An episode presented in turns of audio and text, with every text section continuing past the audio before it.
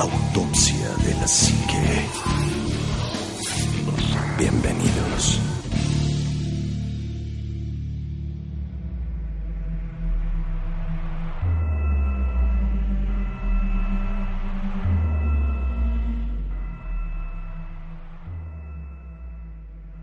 Muy muy buenas noches, bienvenidos a otro programa más de Autopsia de la Psique. Hoy tenemos un programa bastante bueno, de hecho les quiero advertir o les quiero informar que si son susceptibles a algunos comentarios que aquí se pudieran generar en el caso de este programa que vamos a hablar sobre la Virgen de Guadalupe, pues mejor no lo escuchen para seguir teniendo su atención en futuros programas o pues vaya, no, no, herirlos de alguna manera, ¿no? Omar, muy buenas noches. Juan Anima, muy, muy buenas noches. Un verdadero placer compartir micrófonos con ustedes. Y en efecto, el tema que hoy eh, nos, nos trae a la mesa, eh, pues sí, creo que es un tema bastante álgido. Es un tema en el cual vamos a, a tocar fibras muy interesantes de muchos lados. ¿eh? No nada más vamos a, a hablar de, de, cuestiones religiosas ni, ni demás. Vamos a tratar de tocar todo esto desde un punto de vista objetivo, siendo imparciales, eh, pero sí efectivamente si ustedes eh, se consideran fervientes devotos de la Virgen de Guadalupe y creen que lo que podamos decir les puede parecer incómodo, ojo, no buscamos ofender, no buscamos hacer una polémica por hacerla. Esto es un proceso en el cual sí hemos estado haciendo una, una investigación, hemos estado buscando información, pero definitivamente el tema se presta mucho para la eh, pues para el debate no en algún momento a lo mejor en las redes y demás pero también les pido que tengan la mente abierta que se den la oportunidad de, de escucharlo con un criterio amplio ya que nosotros pues lo vamos a hacer de la manera más profesional posible así es bueno, muy buenas noches. ¿Qué tal? ¿Cómo están? Muy buenas noches, amigos de Autopsia. Así que bienvenidos a este nuevo episodio. Y bueno, cabe señalar, junto con todo lo que decía Omar y, y lo que decía el ánima de Coyoacán, efectivamente eh, es para hacer un, un, pues no un análisis, porque realmente tampoco somos analistas, pero sí poder platicar acerca de la Virgen de Guadalupe. Yo soy una persona guadalupana, sí. lo he dicho en muchos yo programas. Igual. Yo también. Este, y, y soy devoto de la Virgen de Guadalupe, y sin embargo, eh, bueno, considero que todas las opiniones son, son válidas, siempre y cuando sean respetuosas. Eh, y bueno, pues es básicamente lo que hablaremos hoy. Así es que pues arránquese mi querido Ánima. Bueno, y creo Así que es. también acabas de decir algo importante, Juanma, quiero aprovecharlo. Sí, en efecto, que las opiniones sean respetuosas, estoy totalmente de acuerdo. Pero también no nos cerremos a escuchar y, Claro. a, y a entender la- las cuestiones que traen a lo mejor una explicación lógica. No todo, no todo en esta vida es eh, atribuible a lo, paranormal o a lo metafísico o a lo divino. Y no todo en esta vida es eh, charlatanería o falsedad. O sea, Claro. tenemos que aprender también a No, identificar además esas cosas. hay datos que son comprobables, o sea, Claro. tú lo puedes buscar en la fuente de información. Esto lo, lo buscamos varias veces en pues, algunos documentos que hay Diversas sobre, fuentes. sobre lo que hay, ¿no? Entonces es fácil de conseguir la información para que ustedes vean que no nada más es, pues va a atacar por atacar, ¿no? Claro. Bueno, vamos a en primero empezar, vamos a dividir el programa en dos partes. La primera vamos a hablar sobre los milagros que sí hay de, sobre la Virgen, que sí son comprobados, que sí existen, que sí están y que son tangibles para cualquiera, ¿no? Perfecto. ¿Les parece bien? Bueno, la aparición de la Virgen, pues sí, todos sabemos, se inició el 9 de diciembre eh, de 1531. Ahí en el cerro de, del, del Tepeyac se le aparece a un indio que se llama Juan Diego y le pide que transmita al obispo del lugar su voluntad para que se construya un templo dedicado a ella, ¿no? Hasta ahí vamos bien, ¿no? El obispo, escuchar el, el relato del indio, pues le pide una prueba para que, pues vaya, sea la. pues, dice, bueno, pues, que quiere una prueba de que es la, la La madre de ¿no? Dios, ¿no? Entonces María hace creer entonces eh, al indio que nada más le va a dar la prueba de unas rosas que crecen en ese cerro, que son las rosas, las famosas rosas de De Castilla, que era en una temporada de diciembre que no se dan las rosas. Entonces, bueno, pues qué mejor prueba de que llévate las rosas y que vea el obispo que las rosas son la mejor prueba para que vean que soy la madre de Dios. Juan Diego las toma en su ayate, en su Ujú. tilma, las lleva con el obispo y al enseñarle las rosas, de, el milagro es que la, la Virgen María queda estampada en el ayate. Así es. Sí, bueno, hasta ahí, hasta ahí vamos bien, ¿no? Eh, el templo dedicado a la Virgen de Guadalupe sí se construyó en el Cerro del Tepeyac, en el lugar de las apariciones, donde se exhibe la tilma original de Juan Diego. Que bueno, hay, hay tres basílicas, de, bueno, hay, hay tres iglesias o tres construcciones en ese cerro. Hay uno en el cerro que es una muy Sí. pequeñita, está arriba, que creo que esa fue la primera realmente. La que digan que la del Pocito, la del... La del Pocito está abajo. está abajo, abajo. no hay una arriba, como más que, es la antigua basílica, La- la ¿no? primerita. Sí, es la, la- la iglesia. primera, la, la- la que está en el cerro, que además está bien interesante, unas pinturas dentro de la iglesia Sí. que te siguen con los ojos, y si tú las ves de un lado, la perspectiva y, lo- y la, la configuración de la pintura cambia, y si la, te vas del otro lado, cambia la perspectiva Sí, y la bonita. configuración de la pintura. Sí, de eso- que estás viendo como tres pinturas En diferentes. ¿no? Ajá. Sí, y es- esa iglesia de hecho estuvo cerrada durante muchísimos años en remodelación. De hecho, creo que yo en mi infancia jamás la conocí. Yo la conocí ya más grande, porque siempre había estado cerrada.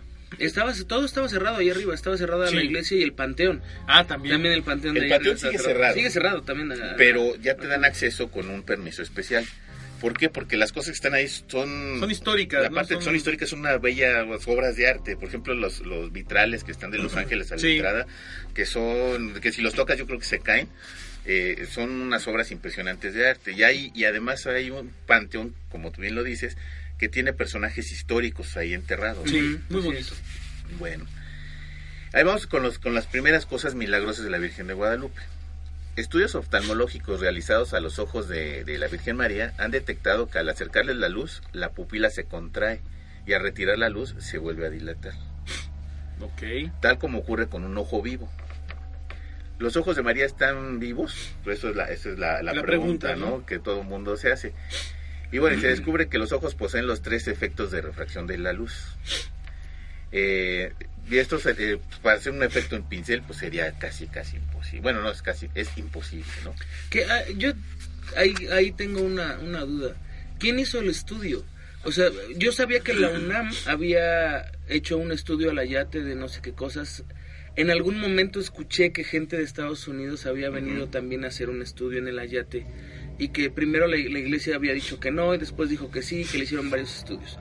De hecho, hay un, un documental, no sé quién lo produjo, si lo produjo Discovery Channel o El lo, Discovery produjo, Channel. lo produjo Nat Geo, alguno de esos, en donde dicen que de hecho eh, es muy extraño porque la pintura no está realmente, eh, no está pintada sobre la yate, sino como que la Está fibra, flotando. La fibra absorbe el color, no sé qué, y hay una separación entre el color y la, y la o sea, son varias cosas. A mí me interesaría más saber quién hizo el estudio, porque sí he visto imágenes, de hecho, acercamientos a los ojos, en donde se ven escenas de, de, de la crucifixión de Cristo, creo, y varias cosas. Son dos escenas. No, la, son- la son escena del escenas de- obispo viendo, Viendo el... Viendo el el ayate. Y creo que ahorita vamos a... Ah. Aquí lo tengo más adelante. Entonces, ¿quién, ¿quién generó esos estudios? Porque sé que sí fue alguien importante, pero no sé quién los generó. Fíjate que se han hecho muchos Deja estudios. investigar. Debe, debe haber algunos, eh, y aquí es donde empieza la, la polémica. Hay algunos estudios que seguramente son fidedignos en todo lo que hacen. Y otros del... Y otros que la también prima son de la ajá. prima de la prima. No, y además muchos de los estudios, ojo, y con esto quiero decirlo, las cosas tal cual son. Muchas de las cosas que se van a manejar y que vamos a ver en torno a la, a la, a la yate de Juan Diego, ojo, y aquí quiero diferenciar dos cosas, ¿eh? Una es la Virgen de Guadalupe, que eh, como, como virgen, yo creo que podemos empezar por este punto, la Virgen de Guadalupe es exactamente lo mismo que cualquier otra virgen. Ojo, por favor, esto hay que entenderlo. De acuerdo a la, a la, a la fe católica, todas las vírgenes vienen a ser prácticamente la misma. Nada más Sí. que en distintas apariciones, Representaciones. representaciones. Todas son la madre de, de, de- De Dios. de Dios, ¿no? Bueno, la- o la madre de, De Jesús. en su momento la madre de Jesús, ¿no? Eh, la Virgen María, por así decirlo. Hay algunas otras vírgenes que vienen siendo las mártires de distintas situaciones, como pudo haber sido alguna monja, alguna este, madre de un milagro este, de, natalidad y cosas parecidas, las inmaculadas, etcétera, etcétera. Pero las vírgenes primordiales o las vírgenes como cualquiera que me pongan son la representación de la Virgen de, eh, de la Virgen María. Ahora, aquí es muy importante señalar algo. El negocio que representa la Virgen de Guadalupe para la iglesia. La Virgen de Guadalupe, al igual que otras vírgenes, representan muchísimo dinero para la iglesia. la cantidad de dinero que se mueve en la Basílica de Guadalupe año con año es uf, sorprendente. ¿no? ahí te va. Encontré un, un documento bastante amplio. venga. Muy amplio. Voy a tratar de leer nada más lo, lo más representativo. En 1929 un fotógrafo que se llamaba Alfonso Marcé González descubre una figura humana microscópica. La primera que descubren. microscópica en el ojo derecho de la Virgen. Desde entonces ese misterio tiene una, Sí. una bronca con la ciencia porque en ese entonces no había cómo pintar de forma microscópica Así en, un- es. En una situación. Luego, en 1936, el obispo de México hace analizar tres fibras del manto para que, eh, por el que posteriormente sería premio Nobel de Química entre, en el 38 y 49, el doctor Richard Kuhn, quien era un judío, una persona judía. Este descubrió que la pintura no tenía ningún origen vegetal, ni mineral, Así ni es. animal, ni ningún otro elemento de los on- 111 conocidos. Por, por lo que dedujo que la pintura es de un origen completamente Desconocido, desconocido. Fuera de la naturaleza. Nada que ver. Luego ahí vienen varias cosas en, en- de los ojos. Aparece un científico peruano, José Atze, experto de IBM, que hizo un procesamiento digital de las imágenes. Hace 22 años decidió investigar la posible existencia de más figuras y halló otras 12 en adición Sí. a la figura microscópica que se encontró en un principio. O sea, todavía encontró 12, 12 figuras más. más. dentro de los ojos. Luego, en febrero del 79, el doctor José Aste culminó con dos años de trabajo intenso y descubrió que hasta ahora ha sido uno de los fenómenos inexplicables más grandes de todos los tiempos.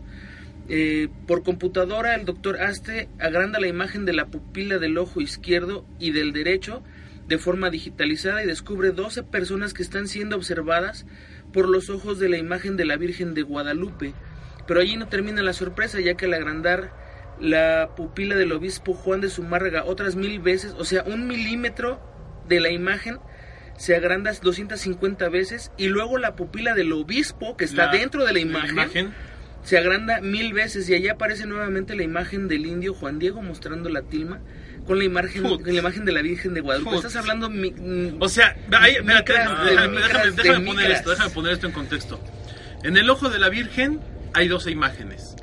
Una de ellas es la del obispo así es. este, De Zumárraga. Fray Juan de Aguanta. ¿no? Espérame. Para, para ver al obispo tuvieron que hacer un, un zoom un zoom digital. de 250 veces. Nada más No para que se den una idea. Los anuncios espectaculares están a 720 dpi. Ajá. Estamos hablando de que para hacer esto necesitas abrir, este, pues no sé, como si fueran Como 4K. 50 veces un, un anuncio espectacular en 720 Claro. dpi. Ahora. 2500 veces para ver al. al- Ahora, espérame, espérame, es que, es, que, primero. es que quiero que quede aquí.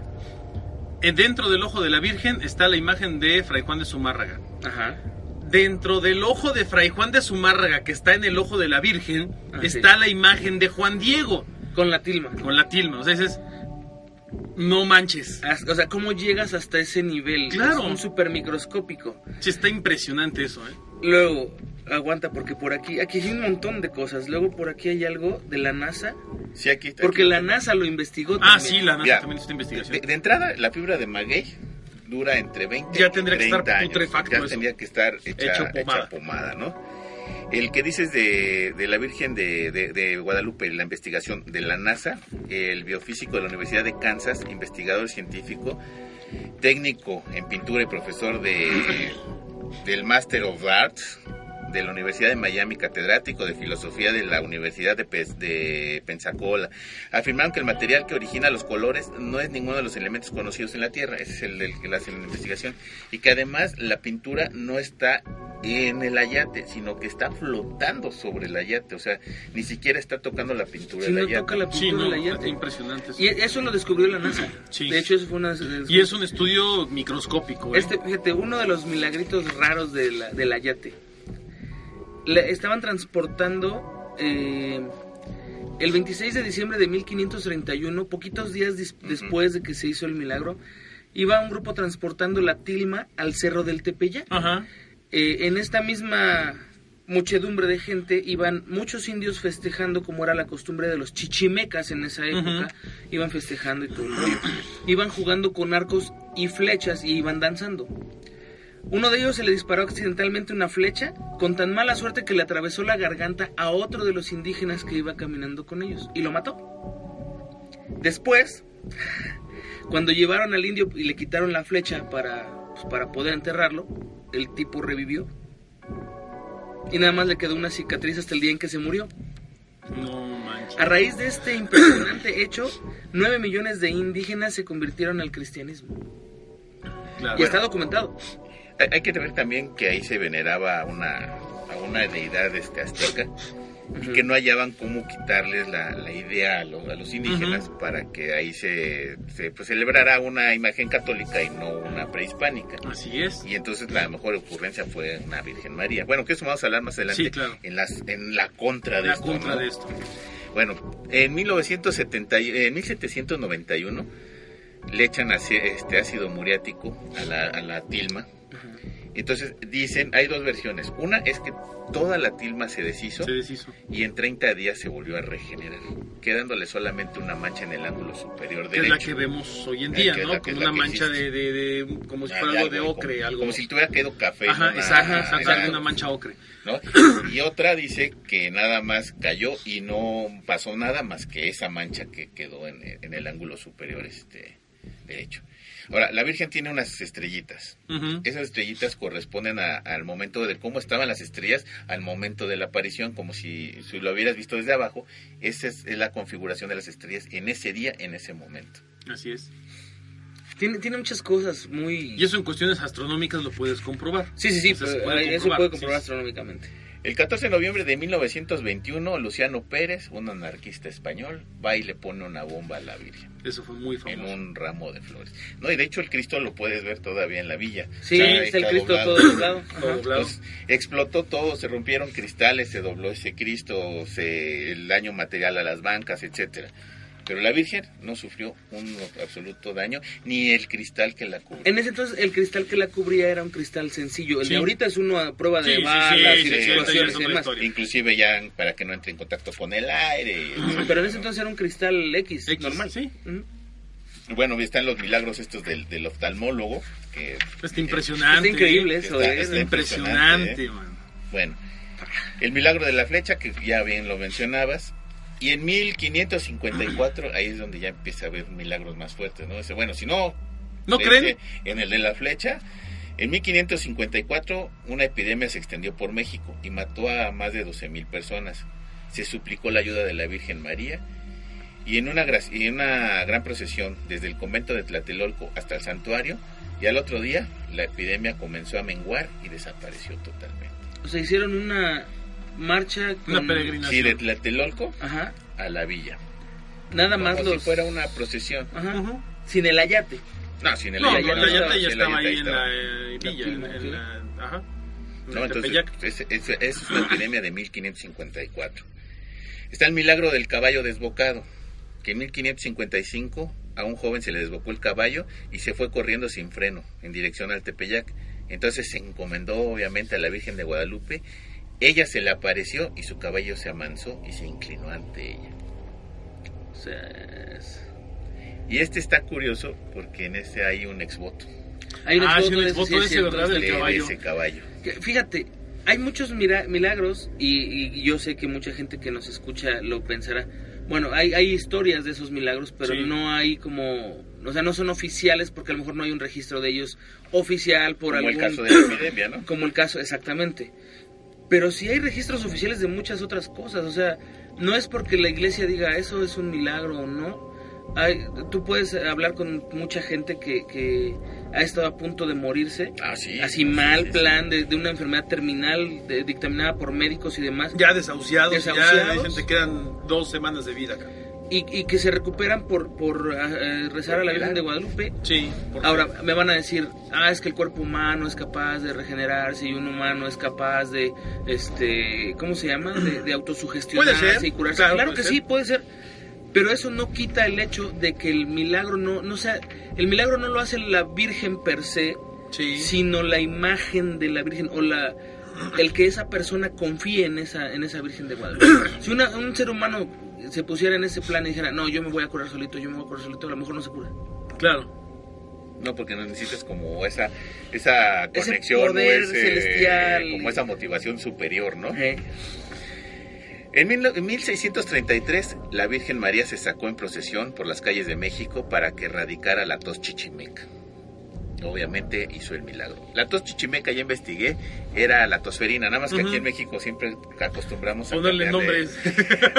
más ad hoc a los Sí. mexicanos, ¿no? ¿Qué tienes? Tos chichimeca. No, y ahí te va.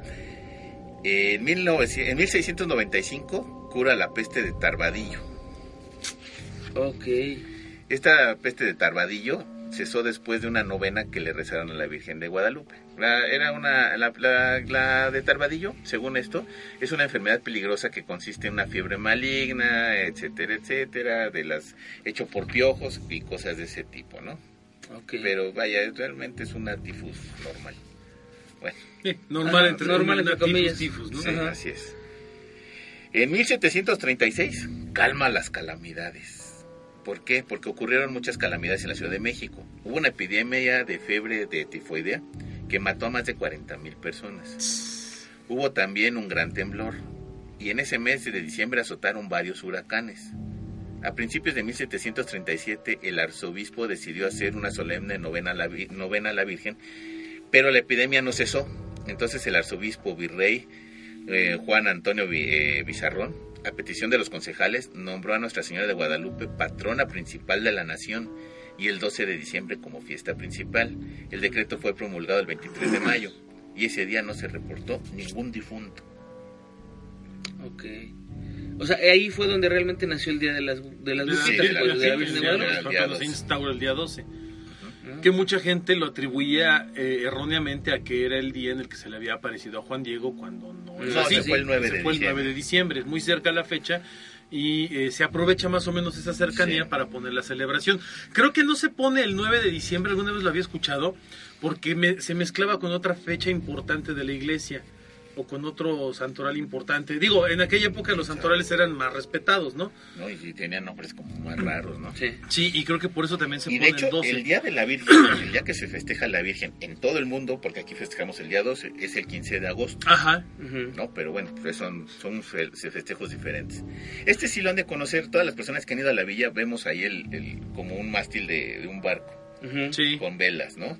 Es precisamente en 1751 la Virgen supuestamente salva a unos náufragos. El barco llamado el Gavilán naufragó en una terrible tormenta. Los marineros lograron quedar a flote e invocan a la Virgen de Guadalupe. Después de sobrevivir, todos aseguraron que ella se había aparecido en el horizonte y el mar se había calmado. Todos se salvaron. Entonces, como exvoto, llevaron el, El mástil, mástil. Del, del barco, pero al ponerlo con una fuerte de tormenta, algo se rompió. Entonces colocaron una esta construcción de cemento enfrente de la casi, de la capilla del Pocito. ¿No? Ese sí la hemos visto todos, ¿no? Sí. Lo del ácido, que ya lo habíamos comentado. eh, en 1833 se cree que salvó a la Ciudad de México del cólera, luego de, de un tridúo. Tridúo, ¿qué es un tridúo? Ahí te va, yo sí investigué que era un tridúo. Es una liturgia cristiana católica. Ok. Ah, o sea, son ya. dos, ahí está el dúo, cristiana, católica, y tridúo son tres días. Ah, ok. O sea, hicieron oración tres días con una liturgia que pertenece a ambas Claro, religiones. así es. Órale. Wow. Eh, lo de la bomba, pues ya, ya este, ya lo vimos, ¿no? Eso es este en sí lo que es este La parte del milagro. milagrosa. Ajá. Y además hay, pues no sé, ya se pueden contar hasta millones de exvotos de que la Virgen es milagrosa y hasta ahí no cabe la. Yo, yo- yo creo que aquí cabe, cabe señalar lo que es un exvoto, ¿no? Porque a lo mejor mucha gente no lo, No lo sabe. no lo sabe, pero son estas representaciones eh, Iconográficas. iconográficas o gráficas que eh, dan fe de un hecho importante y en este caso, bueno, eh, eh, es- son hechos milagrosos o hechos de la iglesia, ¿no? Vamos a, por ejemplo, el ejemplo del caballo desbocado. Ajá. Entonces se pintaba el caballo desbocado eh, como- porque así está el Sí, sí, me sí. acuerdo. está inclinado y está la La Virgen. María pintada y el caballo inclinado. Sí, como haciendo la- reverencia, está ¿no? haciendo reverencia. Sí. Y abajo escrito en lo que es el milagro. Exacto, la descripción. de- eh, ha- hagan de cuenta para los que no lo, no, lo, no lo ubiquen todavía, es como una caricatura de un monero donde narra lo que pasa en ese momento, pero se hacen con la intención de plasmar una situación que quede como una nota, ¿no? Como, eh, como no había fotografías en aquella época, pues hacían un dibujo y le ponían la leyenda de qué era lo que había sucedido. Entonces es una nota, este, eh, pues iconográfica que preserva o que conserva y da fe de algo que sucedió en ese momento. La gran mayoría de los exvotos eh, son llevados a la, son conservados en la villa, en el archivo de la iglesia, porque son, a- aparte son documentos históricos, ¿no? Son obras de arte. Sí, son obras de arte, no son maravillosos. No, sí, Están está- preciosos. Además los hacía, la, eso está bien chido. Está padre. Los hacía la persona que, que había hecho, a la que le habían hecho el milagro, El milagro. ponía un agradecimiento, platicaba la historia y lo donaba a la iglesia. A la o sea, lo- dejaba porque Como lo los ponía. milagros, ¿no? Como Exacto. cuando pones que, que cuelgas un milagro, Ah, Esa es algo la, esa similar. es la historia de, lo- de los, de los Así milagros. empezaron así los empezaron milagros. con los exvotos. Entonces, para que la gente sepa más o menos que es un exvoto, es esta, este dibujo con la historia o la leyenda del milagro. Y la- leer miles y Y para, miles. gente, no, bueno. y para la gente que no sepa, que, que, bueno, que no sabía dibujar, a un lado, atrás de donde estaba el reloj, Había- había, un mercado Donde había dibujantes. había dibujantes Que hacían exvotos. Sí, que hacían exvotos. Y por eso muchos exvotos son Del mismo son parecidos porque es el mismo diseñador, el El mismo mismo dibujante, el mismo monero. monero. Eso está eso, eso debe haber sido una cosa preciosa. El, el es que estuvieran ahí los precioso. Fíjate que exvotos. tuve la oportunidad de ver los exvotos de San Juan de los Lagos, que ahorita Uf. vamos para allá. eh, a los de Chalma y los de la y los del Tepeyac, Sí. que los del Tepeyac están guardados, pero sí existen. No, sí, hay, hay una exhibición, está Sí. en la parte de atrás. Hay una, atrás de la basílica, pues, subes por, viendo de frente la, la basílica nueva, del lado izquierdo está la, la estatua de Juan Juan Pablo. Pablo, II, y así sigues ese caminito, ese caminito, ese caminito, y hay una casita como de color blanco, eh, en donde puedes, pagas una entrada como de 5 pesos, y toda la casa por dentro está llena, Llena de exvotos. Ah, es el museo, el museo, Ajá. el museo de, del Tepeyac. Ajá, pero todos están ahí, bueno, no Sí. todos. Es una parte representativa de todos los que tienen guardados. Sí, pues son Porque miles, no, son, No, miles, son millones, millones, millones. millones Son millones. Son millones, imagínate, en casi cuatro, no, cinco siglos, ¿no? No, está impresionante eso. Ahora sí es impresionante. Bueno, ahora vamos ya con la parte, la parte escabrosa, La la, parte parte, polémica. la parte polémica. Es- esto ¿no? que dijimos al principio es lo que nadie puede negar, nadie puede poner en tela de juicio, nadie puede dudar y nadie puede rechazar en torno al milagro guadalupano. Estos son, lo que dijimos antes fueron los hechos, eh, la gran mayoría de ellos 100% documentados y comprobados. eh, e incluso, bueno, los que cada uno de ustedes haya conocido de una persona, de alguien que se salvó, de alguien que, como bien decía Juan, una enfermedad terminal o algo, se encomendó a la Virgen y esta le hace el milagro, ¿no? Yo creo que eso es lo que eh, en el aspecto, eh, pues, celestial, en el aspecto divino, pues nadie puede negar la realidad, ¿no? Y los hechos de las investigaciones sobre la tilma, que también son... Pues, Sí, no, eso no, es- eso eso no, no es imposible, o sea, no puedes negar que, Sí, que, ¿no? que el ayate en sí mismo es un milagro, o sea, es algo fuera de la ciencia, fuera de la lógica, fuera de la realidad. Así de fácil, ¿no? El ayate No- de la Virgen es fuera de la realidad. No le puedes ir a, a decir a, a la NASA, eres un mentiroso. Me o, estás o te vendiste Ajá, para te hacerlo. vendiste por algo. Claro. Ahora, dicen que la que el ayate que está en la Basílica de Guadalupe no, es el original. Claro. Esa es una réplica exacta del ayate original que está guardado y resguardado en, creo que en, en los archivos eh, del, Del del Vaticano, Vaticano. sí. Y que está guardada ahí por seguridad y por un chorro Sí, de cosas. sí, pero que esta que tienen aquí, eso me lo dijo alguien externo a quien le puedo creer o no, y ustedes también, que dijo, se supone que cuando hicieron la copia, antes de, de- de poder hacer la, la- la copia, o más bien antes de poder colocar la copia en ese lugar, se dejó varios días pu- sobrepuesta Una atrás una con otra. eh, pues no sé si como para que absorbiera energía, veto a saber. La dejaron sobrepuesta y luego se llevaron la original y la guardaron y dejaron la copia ahí para que la Sí. gente no, no notara también el... el No, y después hicieron tres copias que le agregaron los milagros de Juan Diego en las esquinas. En las esquinas, sí. y, y era considerada la original. Sí. Y, Y no. que estuvo recorriendo a la República. Después dijo, bueno, bueno, es una extensión de la original. Sí, na- nada que ver, Sí, nada sí. que ver. Bueno, Hay que recordar que en, en esos tiempos eh, Jalisco siempre se ha caracterizado por tener una mente muy, muy creativa en estos aspectos. Tenían a dos vírgenes que les generaban Cantidades, de dinero impresionantes como la Virgen de Zapopan y la Sí. Virgen de San Juan de, San los, de Lagos. los Lagos. Y la Ciudad de México, siendo la capital, no tenía nada que pudieras atribuirle algo milagroso en ese tiempo. Dicen que si hay una mente maestra detrás de esto, crea lo que es el mito de la Virgen de Guadalupe. Hay un libro de Rus, ¿no? De Ríos. De, de Ríos, perdón. De, Rus- de Ríos. En donde habla del milagro de la Virgen de Guadalupe y que es para. Pues realmente para esclavizar al, al mexicano, ¿no? Y, Por parte de, y es, de reali- es la realidad, o sea, eh, siendo muy honestos, como, como dice el ánima, bueno, la, la iglesia siempre ha sido un negocio.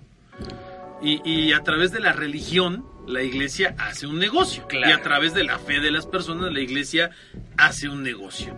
Negocias. Pero un negociazo. Ahora, en este caso, creo que es importante lo que menciona el ánima. El hecho de que, de que Guadalajara tuviese dos vírgenes monumentales en cuanto a atracción, que son que San Juan de Lagos y. Zapopan. No, la de Zapopan, digo, yo soy muy devoto de la Virgen de Zapopan. Siempre que voy a Guadalajara la visito. Eh, ahí sí nunca me ha fallado.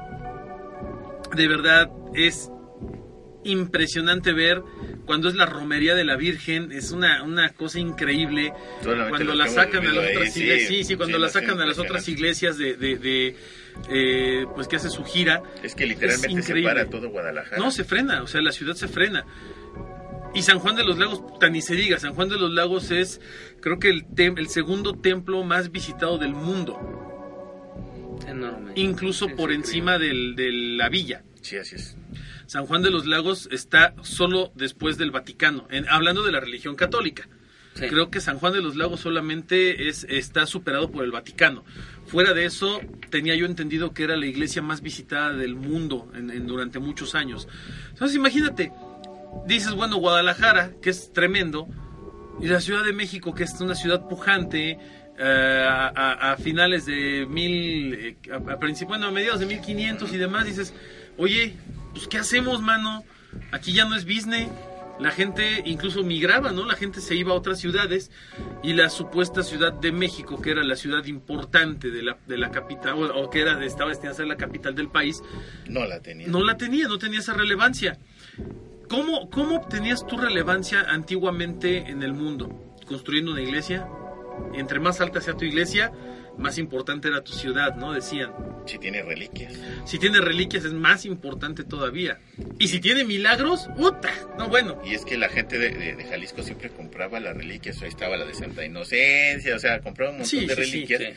Y, y llenaba de reliquias su- su- sus iglesias, ¿no? Creo que, creo que en Guadalajara, bueno, en Jalisco no hay iglesia que no tenga una reliquia. Sí, ¿no? Está impresionante, es es increíble. Es Sí, increíble. Puebla también, sí. Y entonces creo que es- tiene, tiene- bueno, estoy ya aterrizándolo con lo que decía el anima, tiene mucha lógica pensar que alguien dijo, oye, pues como que nos falta aquí un, Business. una imagen, ¿no? Que sea poderosa y que amarre y que jale. Y sí, y ahorita van a hacer es- ustedes las mismas conjeturas, van a ver por qué. Porque la, la Virgen de Guadalupe tiene mucha similitud con una Virgen que, que del que era devoto este Hernán Cortés. Sí. ¿no? Y que tiene una historia también ahí en, en España que se llama La Morenita de Villuercas, Ajá. en donde a esta Virgen está en un cerro, llega un pastor, alguien humilde, la encuentra y dice que nadie la talló. Ahí estaba en la Virgen. Y es morenita en España porque estaba tallada en madera. En madera oscura. En madera oscura. La llevan a la, a- a la iglesia y se hace una iglesia donde se encuentra. Hay, hay un, hay un, un documental que vi alguna vez, para que vean la importancia que Sí. tomó la Virgen de Guadalupe a nivel Mundial. mundial. O sea, sí, dicen que es copia de otras vírgenes que ya había y dicen que, que esta ni siquiera, bueno, todo lo que ahorita vamos a hablar. Pero hay una imagen de Juan Pablo II saliendo de su oficina en el Vaticano, que va pasando Sí. por un, un pasillo, y la imagen principal de ese pasillo, saliendo de su oficina, o sea, en la entrada de la oficina del Papa, arriba está la Virgen de Guadalupe, o sea, la Virgen del Tepeyac Sí. no es no es la representación de, de la Virgen de Guadalupe en otra forma, sino en la de en la de aquí de México. Bueno, sabemos Eso que- fue lo que llegó a tener sí. de importancia. Sabemos pues, que eso. Juan Pablo II era un gran devoto de la guadalupana Sí, mucho. y que creo que era el principal promotor de la Virgen de Guadalupe. Incluso la famosa cámara de, de el oratorio que está atrás del- de la tilma. Lo hicieron para él. cuando la tilma, eh, hay un oratorio, un cuarto, literalmente es un cuarto atrás de la tilma, la tilma tiene un mecanismo que hace que gire y que quede en un muro interno de este cuarto, que es un es cuarto pequeñito que debe ser de 3x3 a lo mucho y que es un oratorio que se diseñó y se creó exclusivamente para Juan Pablo II. Sí. Y que en todas las visitas que él hizo a, a- a México, Estuvo la- por él estuvo solo. Sí. O sea, la, la condición es, se gira la tilma, queda, queda dentro del, del oratorio y la única persona que estaba ahí adentro sola era Juan Pablo II. Pueden acceder otras personas de la iglesia y pueden estar ahí, pero a la única persona del mundo que se le ha permitido estar 100% a solas con la Virgen de Guadalupe fue a Juan Pablo II. Oye, ahorita me dijiste, y hay otro milagro que, que me pasó desapercibido. Antes la Virgen de Guadalupe no tenía ninguna protección. Entonces la gente era muy común de A que tocaba y se hacía la cruz. Entonces, y eso duró como siglo y medio. O Sí, sea, al principio descubierta, sí, ¿no? O sea, descubierta sin a la intemperie. Y no estaba arriba, estaba abajo. estaba No, estaba, a la, estaba a la altura de la gente. De hecho, tú puedes ponerle la- las flores y las velas. Las velas, la cera. o sea, la- el humo de las velas y todo eso. O sea, era increíble que haya subsistido hasta nuestros días, ¿no? Sí. Sí, es Pero ahí viene lo, lo- lo malo, ¿no? Fray Juan de Zumárraga, en múltiples relatos, archivos y cartas del primer obispo de México hacia España, jamás, jamás menciona el milagro de la Virgen de Guadalupe. Así es. Y ni siquiera menciona, ni por error, a Juan No, Diego. Juan Diego. Es más, ahí te va. No existe un solo documento real, oficial, original, que hable de Juan Diego. Ninguno, no existe. de- había un registro que se hacía en aquella época, que hacían precisamente los, los, los párrocos de las iglesias, los frailes y demás. Hacían un registro de los indígenas. Era su censo. Era un censo indígena porque ellos tenían controlado a todos los pueblos indígenas y sabían exactamente, registraban nacimientos, defunciones, enfermedades, eh, lugares donde habitaban, comunidades, población, etcétera, etcétera. Había un era- y censo muy claro, era muy fácil hacerlo en aquella ¿Por qué? época. Porque había iglesia para los, Exacto. los castizos este, españoles y había iglesias para los indígenas. Los indígenas, ¿no? Y- Entonces todos los... A ver, ¿por qué no vino fulanito? Ajá, sí, sí, sí. Porque ahí era más rígido. Uy, ¿no? era Oh, muy- no, el domingo, oye, es misa y no vino fulanito. sí, así a era. ver, a ver qué traje. había un control impresionante.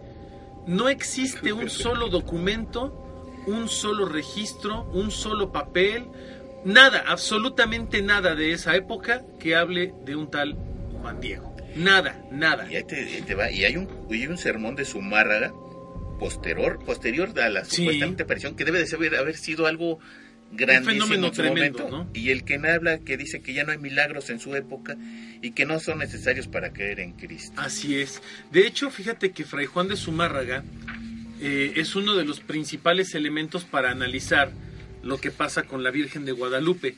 Y en este sentido, o en este tenor, eh, creo que es importante hacer caso a lo que a lo que él decía y sobre todo a lo que no decía.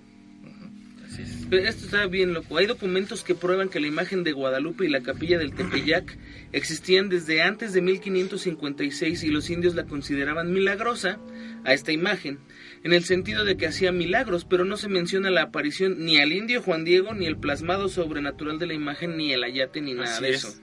Luego, el sucesor de Zumárraga, que fue el obispo Fray Alonso de Mutafar, Que ya tenía el negocio. ya tenía, ya él, él heredó el business completo.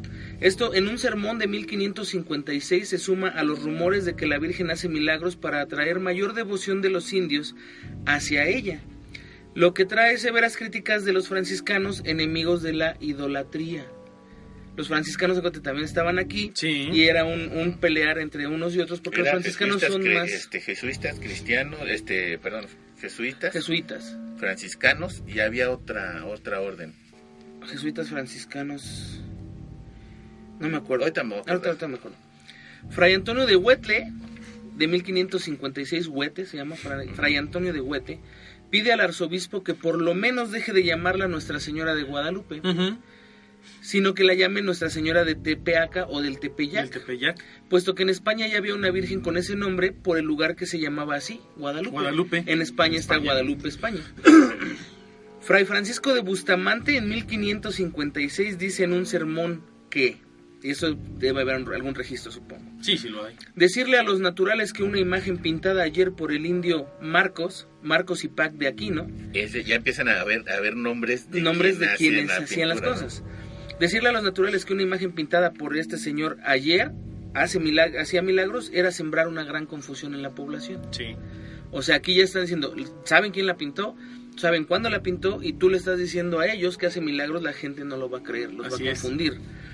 Está grueso. El arzobispo Motufar de 1556 manda decir a través de testigos pagados que no se haga reverencia al lienzo, ni a la pintura, ni palos de las imágenes, sino a las imágenes por lo que representan. Curiosa forma de llamar al producto de tan portentoso milagro. O sea, que no se haga referencia a un lienzo, que no se le llame pintura, ni palos de las imágenes, etcétera, sino que se hagan los lienzos de lo que la imagen en sí representa para los demás. Sí, ¿no? o sea, la idea no es, no es, no es adorar a la imagen, sino lo A que esta Virgen representa, de la Virgen en sí, Exacto. independientemente que esté en un, en una, en un En árbol, lo que lo en una tilma, en un papelito, En el tú lo vas a adorar por, ajá, por lo que es la Virgen, Sí. no por la tilma. Ahora, ahora que vay- ahora que vayas deberías de tomarle una foto a Ahí la está, Virgen la de- Virgen del Está ahí, sí, pero sí. tómale una foto para subirla y compartirla con la gente. Es- de ahorita voy a ir saliendo de aquí, Sí. voy a ir para allá. Bueno, de pronto. Dice Fray Bernardino de Sagún, 1570, llama invención satánica para ocultar la idolatría a la adoración a la Virgen de Guadalupe, que solo disfraza la adoración a la diosa Tonantzin, como también llamaban los indios a Nuestra Señora de Guadalupe. Eso Tona- la siempre fue así. Tonantzin era, sí, la Tonantzin Tonantzin era la... Era, era la, la- la Virgen de, de Guadalupe para los indígenas, siempre fue así. En 1574 le cae a la ermita una inspección del monasterio de Guadalupe de Extremadura, de España. De, España. El asunto era obviamente a ver, a ver las ¿Cuánto- limosnas, tienes, dónde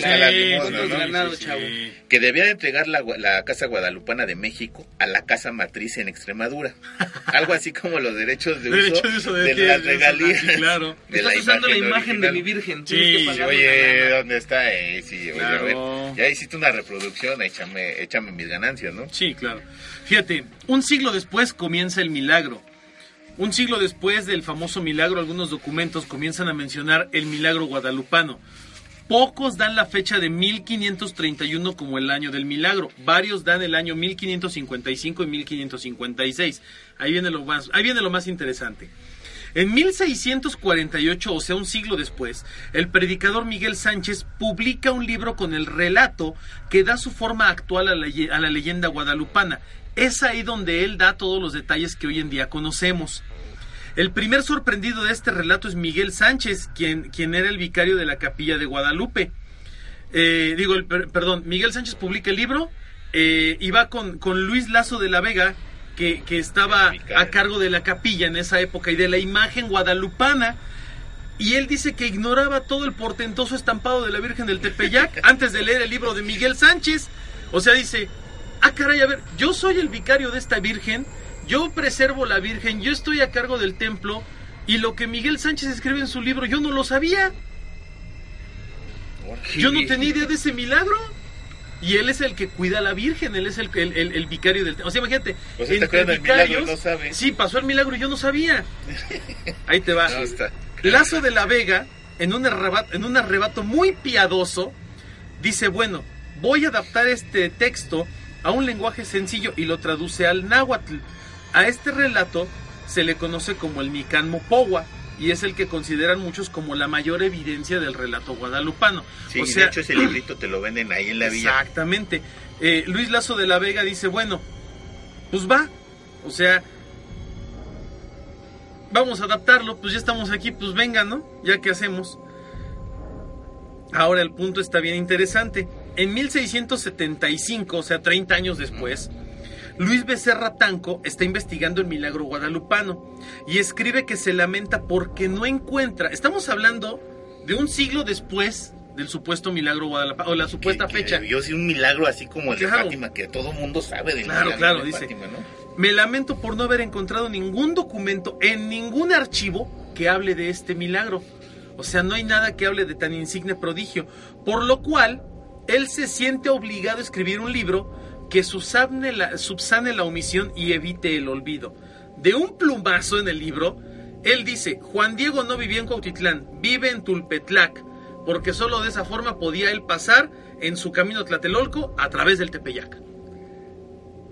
Entonces, Claro, sentido. Ajá. crea la- dice, no, no, no, nada. O sea, Juan Diego no vivía en Cuautitlán, Juan Diego vivía en Tulpetlac. Y lo cambia de residencia nomás porque Sí. él dice que sí. Porque tenía que pasar, ay, sí, forzosamente por el Tepeyac. No Exactamente, no había de otra.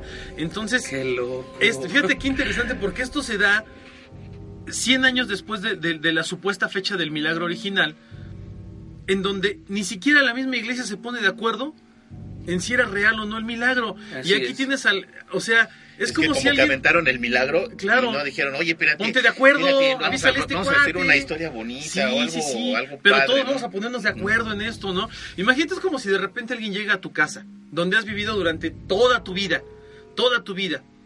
Y tú la construiste piedra por piedra y tu papá la levantó y construyó y puso. Y de repente llega alguien y te dice, oye, ¿sabías tú que en este muro alguien una vez vino a fusilar a, a un revolucionario mexicano? Y tú, ah, chin, pues ¿cómo si yo he vivido aquí? Yo levanté el muro, ¿a qué horas? No, yo ni cuenta me di. Lo mismo pasa en este caso.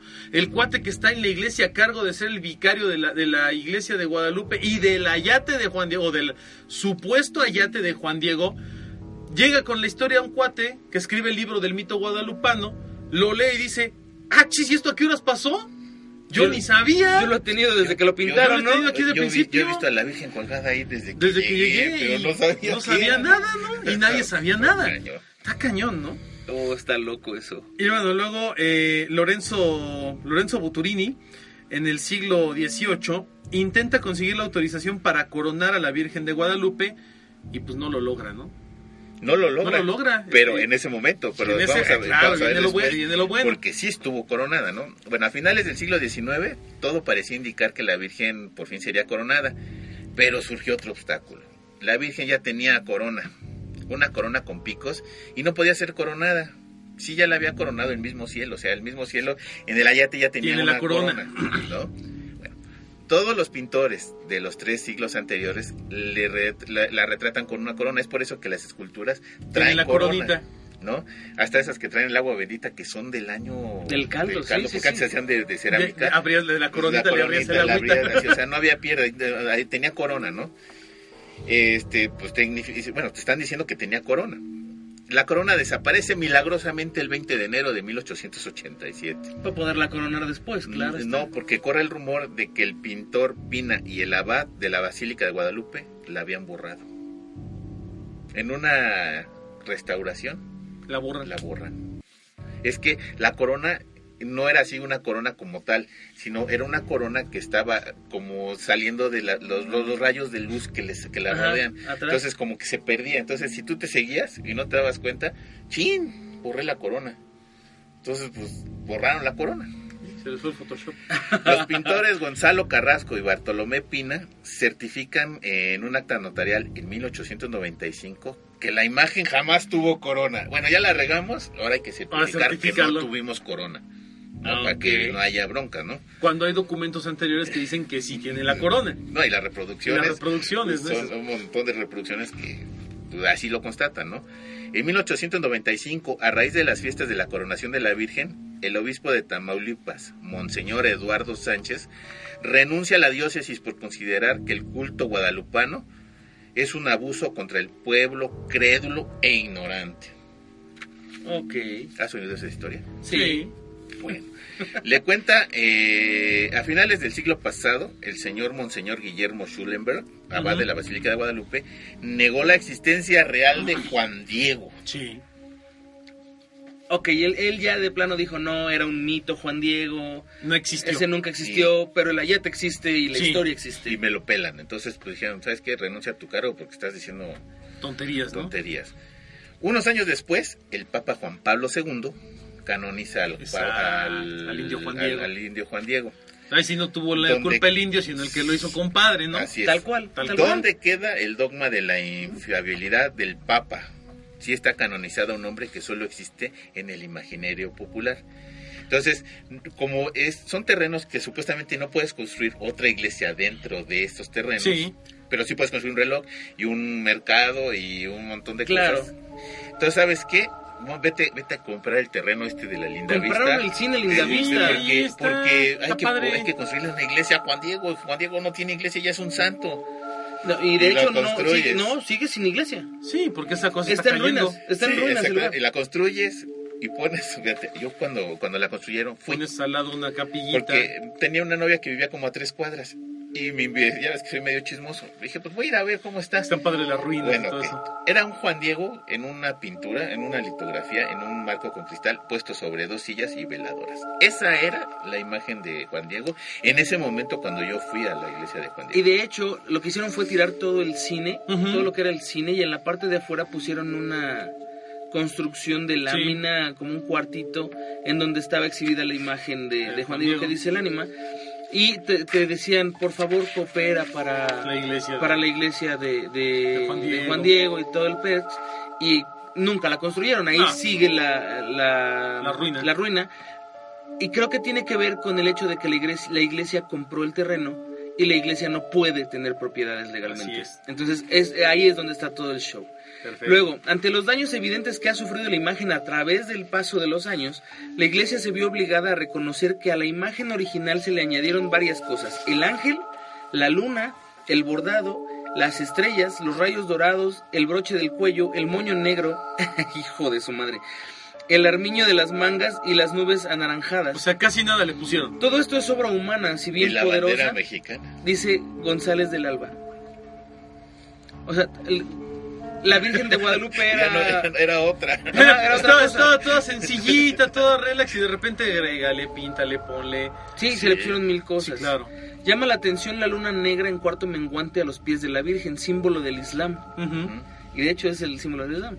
Originalmente era plateada, pero como usaron nitrato de plata, Sí, pronto se volvió negra. No se sabe si el, es el símbolo de la integración con la cultura morisca o si la Virgen está pisoteando la luna del Islam como símbolo de superioridad. Y este símbolo común para los ibéricos, para los ibéricos de la época, a los mexicanos no es ajeno completamente. No sé, es ajeno. Es, es ajeno a que nosotros, pero para los ibéricos no lo No, es. no, porque Porque ellos nosotros- saben. así Los es, moriscos los tenían una moriscos reunión. Invadieron Sí, España sí, y sí, quedaron con más de la mitad de España. Claro. Y para nosotros no era importante, Sí, pero la, para ellos la famosa, ¿qué la dijeron? famosa maldición negra, ¿no? Sí, es- y, Claro. oye, y, y- y qué, y qué dijeron? Oye, pues la, la luna es plateada, hay que ponerla de plata, ¿no? Sí, Y claro, después es que se les hace negra. Ya Y después como decía, la mueves. bail- bailó. El peor daño que se le hizo fue a las manos. Las manos fueron retocadas para acortar los dedos Sí. y convertir las manos de esbeltos dedos formados originalmente en dedos indígenas más cortos. Sí. Otras alteraciones burdas son el ángel de manos desproporcionadas, una raya negra sin sentido que sale de la mano izquierda del ángel, las estrellas doradas que a veces invaden el borde negro del manto, el bordado que no sigue los pliegues de la túnica, los rayos de hoja de oro y el fondo de nubes, se añadió hasta un jeroglífico azteca conocido como pliegue de tilma, que se usaba para indicar a las tilmas de un tributo. Las que se ponían como tributo Sí. se, les, se les añadía este, este asunto. Con la fotografía infrarroja tomada con autorización de la iglesia y gracias a los múltiples errores de los pocos diestros pintores que alteraron la imagen, se pudo saber que fue añadido y en qué orden. O sea, además supieron en qué orden fueron metiendo cada cosa. cada cosa. A la luz infrarroja apareció parcialmente la corona de picos borrada hace poco más de un siglo. Ahí está. Su, su acta notarial vas para atrás. ca- Sí tenía corona. Y ahí estaba pintada. Hijo. Pero la imagen ahí está. Claro. O sea, la imagen original Ahí está. está dentro de esta Ah, sí. composición de- sí, posterior. Esta sarta de porquerías que le han puesto, detrás de toda esta, esta, esta basura mercadotécnica que hacen con la Virgen, Sigue está la Virgen, la está el milagro ahí. Sí, exacto. Le, le pusieron capas y capas y capas encima, Sí, pero la. Virgen original existe ahí. Y la Virgen original es la que tiene todo esto en los ojos y la que tiene todo este Sí, relajo sí, sí, sí. que no se sabe qué onda. Quitando todas las pequeñas añadiduras, restauraciones. Sí, está hasta en claro. comillas, pequeñas añadiduras, restauraciones y borrones que se le hicieron, queda la original imagen guadalupana. Esta sí de origen inexplicable. El bello rostro de la Virgen, la túnica rosa sin el bordado, el manto Sí. azul sin las estrellas y quizá un primitivo resplandor. Tenía un resplandor la, la Sí. Virgen al Sí, principio. pero no tan grande como no tan grande como el que le ahorita, hicieron ¿no? ahora. Sí. Pero ahora, al- otra cosa es, y, y lo pasamos por alto, es el rostro de la Virgen de Guadalupe. Sí. Es una pintura hermosa. Ah, no, O es sea, un la- rostro la imagen es precioso, preciosa. precioso. Es una imagen acogedora. Sí, Ajá, es, es porque- como una madre. Dicen, dicen los que saben de arte que pintar un rostro así es imposible Es muy porque difícil, es muy claro. piadoso. Sí. Es- te, te transmite mucha eh, Ahora, piedad. aunque lo haya hecho un indígena, los indígenas estaban acostumbrados a pintar pues apenas como códices, cosas así de ese Y, tipo. no, y por más Y- y buenos tampoco- pintores que es. fueran y por el tipo de material y demás es complicadísimo. Además aquí no había escuela de arte arte, como ¿estás de acuerdo? sí, como no, tal, no, no. sino todo era... Empírico. Empírico, así es. Además, a todo esto hay que mencionar que los pigmentos que forman la imagen original, o sea, con lo que se pintó, Sí. no ha sido reconocido por ningún Sí. estudio científico. Todo, no todas las demás, todo el demás cochinero que han hecho la iglesia con la Virgen, sabemos que es, es, es, es real. O sea, lo que le han puesto, lo que le han añadido, la pintura ya está. Pero la imagen original, la, la, la guadalupana original que está detrás de todas estas tortas de cambios y modificaciones, es inexplicable. No tiene sentido lógico. Esto, este estudio se hizo hace ya un buen rato. Aquí lo que nos comenta el, el- el texto que yo tengo aquí dice, no, no se ha hecho o no se sabe qué son esos pigmentos no por falta de ganas ni de tecnologías. Ahorita ya hay una tecnología que te permitiría tal vez saberlo, pero la, la, la- la iglesia no autoriza o no ha autorizado ya por más de 40 años Una investigación. que se haga otra investigación después de la que ya se hizo. Sí, y claro. tiene mucho sentido. Sí. Eh, si tú permitiste una investigación que fue invasiva hasta cierto punto hace 50, 60 años, lo que Claro. sea, porque sí fue hace como 50 años la, más la, la investigación que se hizo, eh, y ya permitiste que lo hicieran y regresaron diciéndote no tengo idea de qué es esto, no vas a permitir 40 o 50 años después que se la vuelvan a llevar y ahorita que regresen con un resultado de no, no sabemos qué es, y en 40 años regrese otro y diga, no, es que no sabemos qué es porque tú no nos has dejado estudiarla, no, espérate, o sea, yo la he dejado estudiar ya varias veces y no has encontrado, tampoco le va, le va a quitar el mérito Ah, no. a- a- al milagro per se. Claro. Ahora, hemos, hemos encontrado desde hace 40 años para acá N mil eh, eh, componentes extras de los que puede estar hecha la, la imagen, pero se han encontrado recientemente, no existía Así en es. ese entonces la forma de combinarlos para hacer lo que se hizo. Entonces, si, si, si ahorita ya tiene una explicación en ese aspecto, no deja de ser un milagro para la época en la que estuvo, Claro. en la que, se, en la que eso se generó. No, además hay una teoría comprobable de que te digo que no tenía protección la Virgen de Guadalupe. Entonces, hay manchas que, fíjate, sin querer, se han estado reproduciendo siglo tras siglo, siglo tras siglo en la pintura. ¿Por qué? Porque si tú recargaste unas flores en el momento que estaba la tilma, a lo mejor la flor pigmentó el ayate. Y esa mancha, dices, bueno, ¿esa mancha de dónde salió? A lo mejor era una flor que estuvo recargada ahí y ya quedó como mancha.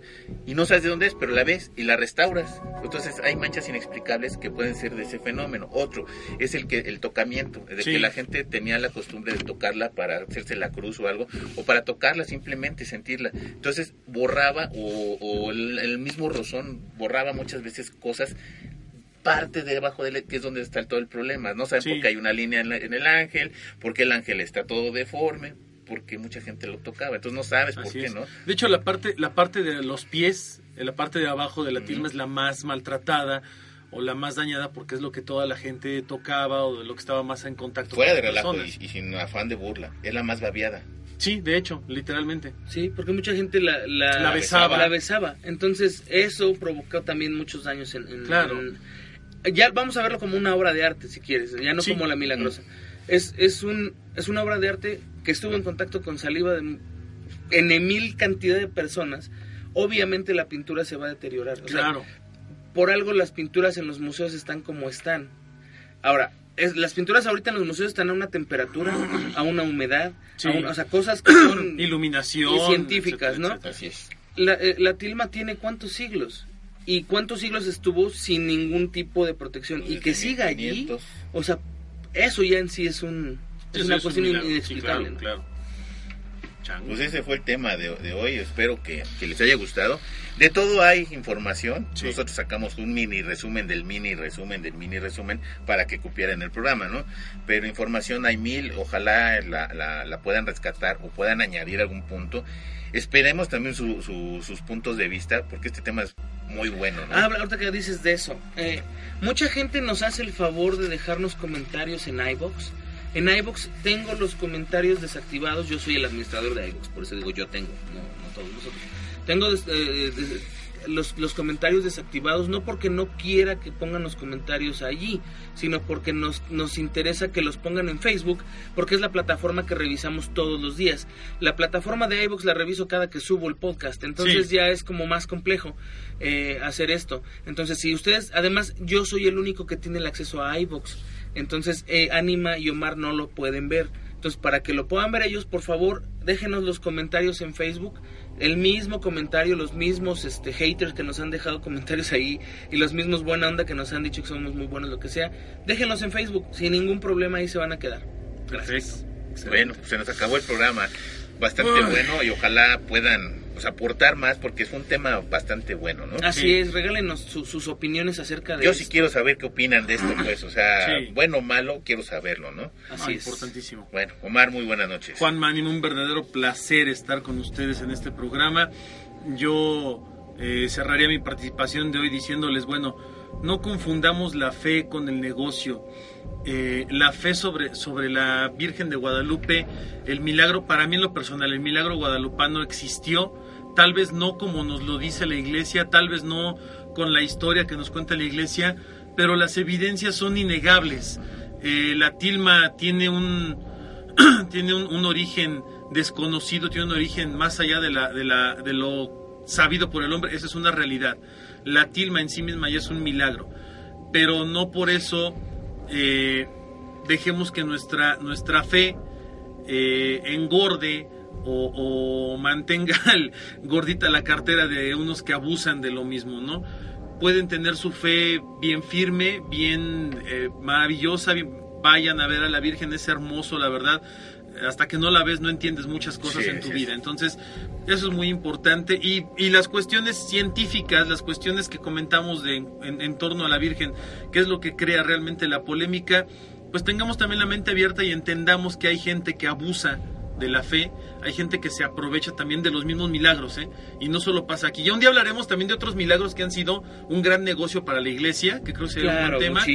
En donde yo creo que hasta el propio santo dice, oye, no manches, aguanta, ¿no? Ya, pues yo venía a hacer el milagro y ahora todo para ti, pues de qué se trata el asunto, ¿no? Creo que, creo que eso es algo en lo que la humanidad falla. Y eso es algo que tenemos que cuidar. En fin, eh, un gran programa, la verdad, un gran tema. Muchas gracias por escucharnos, gracias por mantener la mente abierta con nosotros. Y a mí no me queda más que desearles aterradoras noches. Así es. Juanma, muy buenas noches. Muy buenas noches, Ánima Omar, amigos de Autopsia. Así que eh, mi, comentario ya final sería, tuve la oportunidad durante varios años de estar eh, en la Basílica de Guadalupe haciendo algunas cosas ahí y tuve la, la, pues la gran dicha o, la gran suerte de conocer a mucha gente llegando a darle gracias a la Virgen por cosas que de verdad son inexplicables el cómo recuperaron o se curaron de cosas. Yo, yo sé que la fe mueve montañas y yo sé que la fe eh, eh, hace milagros. Y tal vez no es la Virgen per se, es, es tu fe en la Virgen lo que, te, lo que te ayuda. Pero la verdad es que hay, hay muchas cosas que no dejan de ser inexplicables. Sí. Y hay muchas otras que son de tan absurdas, son increíbles. Entonces, no, de verdad, sí nos gustaría mucho saber su opinión sobre este tema. Es algo que, que, que la verdad los tres hemos planeado durante un muy buen rato hablar de esto. Y, y, bueno, pues hasta ahora, ahora que, que, pudimos hacerlo de la forma que consideramos que es más correcta, eh, poniéndonos en medio, ¿no? Porque los tres somos guadalupanos y los tres somos católicos, cristianos católicos, y somos creyentes, que si bien no somos... Eh, no, la ejercemos. No somos tan fervientes de somos de látigo, en la espalda, ni de misa los domingos, pues tenemos una fe y cada quien tiene esa fe y nos gustaría saber ustedes qué opinan de todo esto. Muchísimas gracias a todos los que nos dejan comentarios, a los que nos han ayudado a estar en el, en el top todavía de iTunes y, también de los... Eh, vamos subiendo en iBox, muy padre. Muchísimas gracias, nos escuchamos en el próximo Autopsia de la Psique. Así es, yo soy su amigo el de Coyoacán y esto fue Autopsia de la Psique.